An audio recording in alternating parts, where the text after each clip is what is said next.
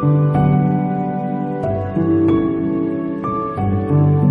位好，欢迎收听这一期的《给小白白的有声书》，继续为您讲述史蒂芬·霍金教授的科学巨著《大设计》第七章“表观奇迹”的第二部分。碳创生的过程被称为三阿尔法过程，因为阿尔法粒子是涉及的氦同位素的核的另一个名字，而且。这个过程需要它们中间的三者最终融合在一起。通常的物理学预言，通过三阿尔法过程产生碳的速率应该是非常小的。注意到这一点，一九五二年，霍伊尔预言一个波核和一个氦核的能量之和必须与要形成的碳的同位素的某一量子态能量几乎精确相等。这种情景称为共振，它极大地提高了核反应的速率。那时还不知道有这种能级，然而在霍伊尔创意的基础上，加州理工学院的威廉·弗勒探索并找到了它，为霍伊尔关于复合核如何被创生的观点提供了重要支持。霍伊尔写道。我不相信任何考察此证据的科学家会得不出结论，即核物理定律乃是顾及他们在恒星内部产生的后果而被有意设计的。在那个时候，没有人有足够的核物理知识得以理解由这些精确物理定律导致的是何等意外的运气。可是。近年，物理学家在研究强人则原理的有效性时，就开始询问：如果自然定律不同的话，宇宙会变成什么模样？我们今天可以创造电脑模型，它能告诉我们三阿尔法反应速率如何依赖于基本自然力的强度。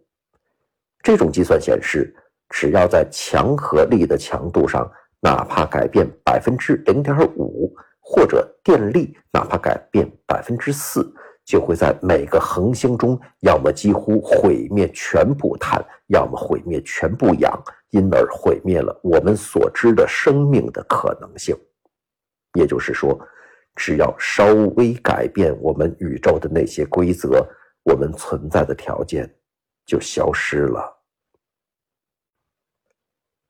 以某种方式改变物理学理论，并对如此所产生的模型宇宙加以审视，我们能够系统的研究这些改变对物理定律所引起的效应。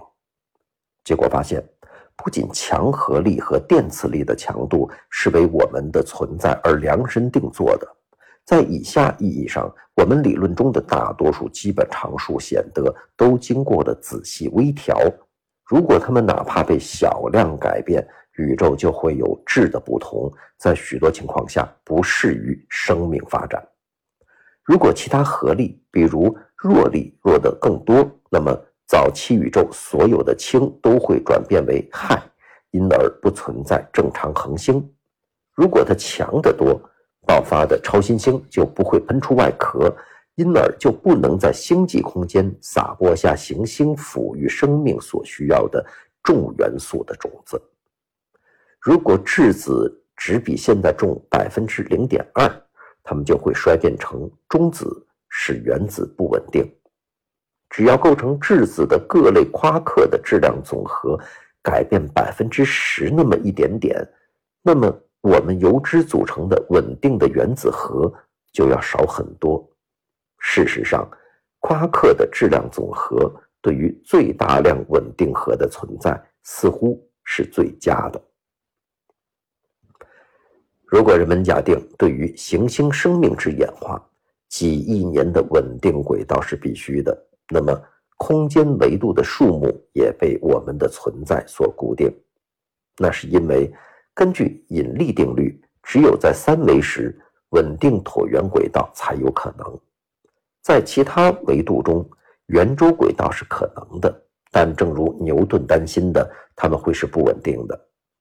对于除了三维的任意维，甚至一个小干扰，例如由其他恒星的拉力产生的小干扰，就会迫使行星脱离其圆周轨道，并使之要么旋入，要么旋离太阳。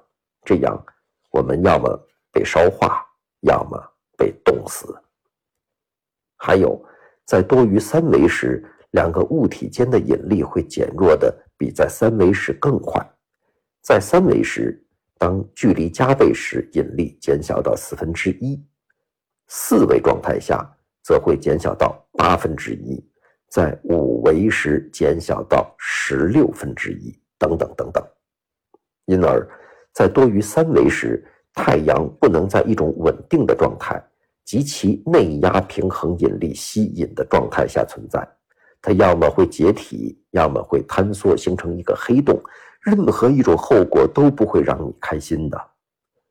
在原子的尺度下，电力的行为和引力一样，那意味着原子中的电子要么会逃离，要么就旋进了核去了。在任一种情况下，如我们所知的原子都是不可能的。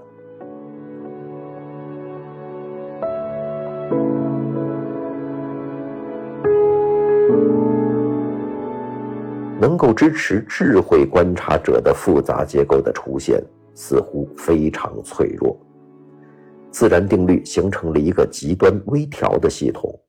如果要不毁灭我们所知的生命发展的可能性，物理定律能被改变的程度是非常小的。若非在物理定律的精确细节上的一系列令人吃惊的巧合，人类和类似的生命形式。似乎永远不可能形成。最令人深刻的微调巧合牵涉到爱因斯坦的广义相对论方程中所谓的宇宙常数。正如我们说过的，当他于1915年表述该理论时，爱因斯坦相信宇宙是静态的，也就是既不膨胀也不收缩。由于所有物质都吸引其他物质。他将一个新的反引力的力引进他的理论，以对抗宇宙向自身收缩的倾向。这个力不像其他力那样来自任何特殊的源，而是植入时空的机理本身。宇宙常数描述那个力的强度。当发现宇宙不是静止时，爱因斯坦从他的理论中除去了宇宙常数。并声称将其纳入是他一生最大的错误。然而，1998年对非常遥远的超新星的观测揭示，宇宙正在加速膨胀。如果没有某种排斥力，整个空间就不可能有这个效应。宇宙常数于是被复活了。由于我们现在知道它的值不为零，余下的问题就变成：为何它具有现在这个值？物理学家做出了论证，解释它如何可能因量子力学效应而出现，但他们计算的数值大约比由超新星观测得到的实际数值强一百二十个数量级。这就意味着，或者是在计算中使用的推理错了，不然就是存在着另外某种效应，神奇的对消了计算值的一切，只剩下一个无法想象的小的微量。有一件事可以肯定：如果宇宙常数的值比现值大得多，我们的宇宙就会在星系形成之前自己爆炸开来。又一次，就我们所知的生命是不可能的了。我们从这些巧合中得出什么结论呢？物理基本定律的精确形式与性质中的运气，跟我们在环境因素中碰到的幸运。不是一码事儿，它不可能被轻而易举的解释，而具有深刻的多的物理和哲学含义。我们的宇宙及其定律就像是一种设计，两者都是为支持我们而量体裁制的。如果我们要存在，改变的余地就很小，这是不容易解释的，而且自然的引起了为何它是这样的问题。很多人愿意我们利用这些巧合作为上帝存在的证据。宇宙是上帝设计来供人类居住的观念出现在几千年以来直到现代的神学和神话之中。玛雅人的人神不分的波波无里经里说，神正式宣布，直到具有灵性的人类存在，我们才为我们创生和形成的一切接受名誉和尊敬。公元前两千年的典型埃及文字写道：“人，上帝的畜生，已经被很好的供养，太阳神为他们创造了天地。”在西方文化中。旧约圣经在其创生故事中本来就包含了神意设计的思想，然而亚里士多德也极大地影响了传统基督教的观念。他深信一个有智慧的自然世界根据某种深思熟虑的设计而运行。中世纪基督教神学家托马斯·阿奎那利用亚里士多德关于自然秩序的思想来论证上帝的存在。在18世纪，另一位基督教神学家甚至走了更远，说兔子之所以有白色的尾巴，是让我们容易射中它们。几年前，维也纳的总主教克里斯托夫·舍本恩红衣主教对基督教观点给出更加摩登的诠释。他写道：“现在，当二十一世纪之初面临着诸如新达尔文主义和宇宙学中的。”多宇宙假设等新科学主张，造作这些主张，就是为了避免现代科学所发现的有关目的和设计的压倒性证据。天主教会将正式宣布自然的内在设计是真实的，以再次捍卫人性。这位红衣主教所指的宇宙学中有关目的和设计的压倒性证据，即我们上面描述的物理定律的微调。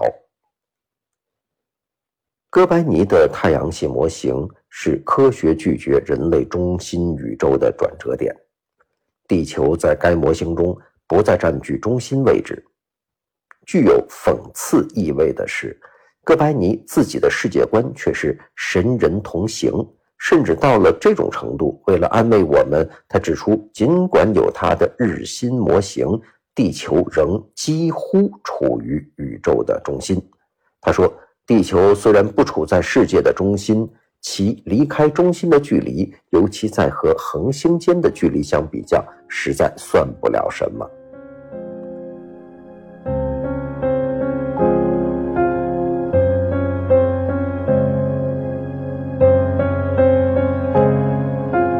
随着望远镜的发明，通过在十七世纪的观测。诸如我们并非唯一一个拥有月亮的行星之类的事实，强烈支持我们在宇宙中不占据优越位置的原理。在随后几个世纪里，我们对宇宙发现的越多，似乎越显得地球可能只不过是一颗平凡的行星。不过，较为晚近的发现表明，这么多自然定律被极端的微调到适于我们生存。这至少可使我们中的某些人有点回到这个大设计是由某一伟大设计者的作品的旧观念。由于美国不准在学校里教宗教，所以这类思想被称为智慧设计。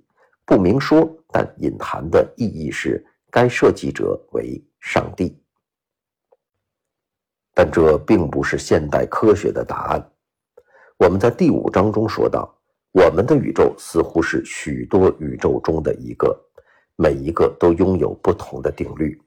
多宇宙思想不是为了解释微调的奇迹而发明出来的，它是无边界条件还有现代宇宙学中其他许多理论的一个顺理成章的结果。然而，如果它是正确的，那么强人则原理就可被认为有效的等同于。弱人则原理的版本，将物理定律的微调放在和环境因素同样的立足点上，因为它意味着我们的宇宙栖息地现在是整个可观测的宇宙，只是许多个宇宙中的一个，正如我们的太阳系是许多太阳系中的一个是一样的。这意味着多宇宙的存在可能解释自然定律的微调。其方式和意识到存在类似太阳系的亿万个系统，使得我们太阳系的环境巧合变得寻常一样。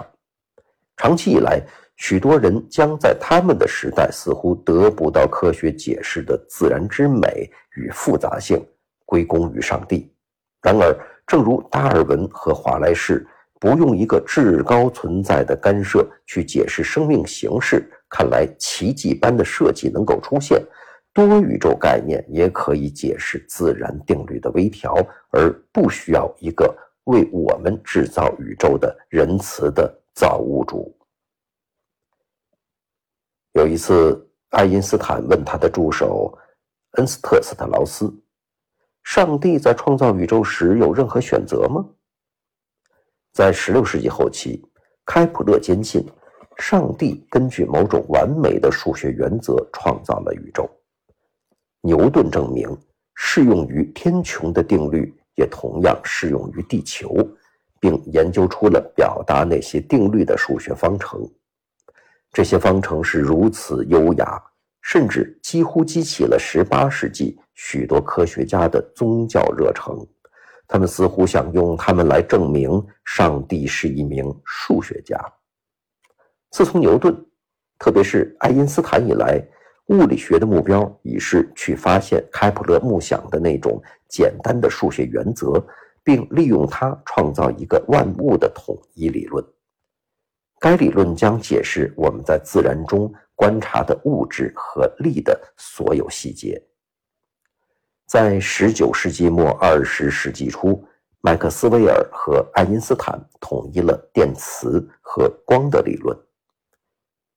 一九七零年代，标准模型被创造出来，这是一个强合力和弱合力以及电磁力的统一理论。后来，弦理论和 M 理论出现，试图去包括余下的力及引力，其目标是找到一个单一理论，希望它不仅能够解释所有力，而且能解释我们一直谈论的一些基本数，比如。各种力的强度和基本粒子的质量与和，正如爱因斯坦所说，希望在于能够说自然是这样构成的，可能逻辑的设计这么精确的定律，以至于在这些定律之中，只有合理的、完全被确定的常数存在。一个唯一的理论不大可能配了微调以允许我们的存在。但是，鉴于目前的进步，我们如果将爱因斯坦之梦解释为找到唯一的理论，该理论解释这个和其他宇宙及其不同定律的整个谱系，那么 M 理论可能就是那个理论。然而，M 理论是唯一的吗？或者它是由任何简单的逻辑原则所要求的吗？我们能回答这个问题吗？为什么是 M 理论而不是？别的理论呢？好，感谢您收听这一期的《给小白白的有声书》。在下一期的节目当中，我将继续为您讲述史蒂芬·霍金教授的科学巨著《大设计》的第八章，也就是最后一章——伟大设计。